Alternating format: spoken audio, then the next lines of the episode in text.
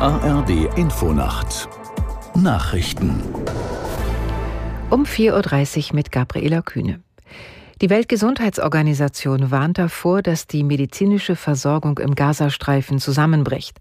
Laut der WHO kann dort nur noch in rund der Hälfte der 38 Kliniken gearbeitet werden. Aus der Nachrichtenredaktion Julia Jakob. Als Grund verweist WHO-Sprecherin Harris neben den Bombardierungen auf einen massiven Materialmangel. Der sei so groß, dass selbst die noch funktionierenden Krankenhäuser nur im Notbetrieb laufen könnten. Dabei seien die Kliniken völlig überfüllt. Ähnlich äußerte sich der Chef der Weltgesundheitsorganisation Tedros bei einer Sitzung des UN-Sicherheitsrates. Nach seinen Angaben hat es im vergangenen Monat mehr als 250 Angriffe auf Krankenhäuser im Gazastreifen gegeben. Die Ukraine meldet eine neue Welle von russischen Drohnenangriffen. Nach Angaben des ukrainischen Militärs wurde unter anderem in Großraum der Hauptstadt Kiew die Luftverteidigung aktiviert.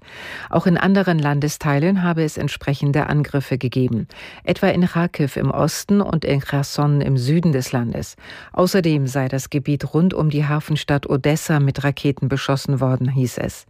Das russische Verteidigungsministerium berichtet wiederum vom Abschuss zweier ukrainischer Drohnen über den Regionen Moskau und Smolensk nahe der Grenze zu Belarus. Die Spitzengremien der hessischen SPD haben einstimmig dafür gestimmt, Koalitionsverhandlungen mit der CDU aufzunehmen.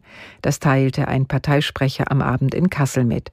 Aus der Nachrichtenredaktion Tim Dietrichs. Hessens SPD-Landeschefin, Bundesinnenministerin Faeser, habe nach der Sitzung Ministerpräsident Rhein von der CDU telefonisch über die Entscheidung informiert, so der Sprecher. Faeser selbst will nicht in die Landespolitik nach Wiesbaden wechseln, sondern Bundesministerin bleiben. Die hessische CDU hatte zuvor bekannt gegeben, ihr Regierungsbündnis mit den Grünen zu beenden. Die Entscheidung für Gespräche mit der SPD begründete Ministerpräsident Rhein mit größeren Schnittmengen. Bis Weihnachten soll ein Koalitionsvertrag ausgehandelt werden.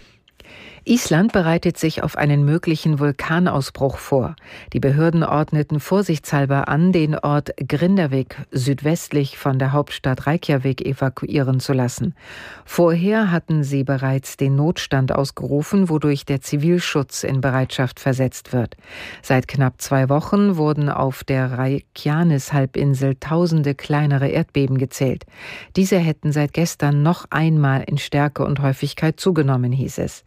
In der Gegend war nach Erdbebenserien zuletzt mehrmals zu Vulkanausbrüchen gekommen. Eine Gefahr für die Bevölkerung bestand nicht. Das Wetter in Deutschland. Am Tage Schauerwetter, im Osten meist trocken, Höchstwerte 4 bis 11 Grad. Am Sonntag meist bewölkt, im Norden unbeständig 2 bis 10 Grad.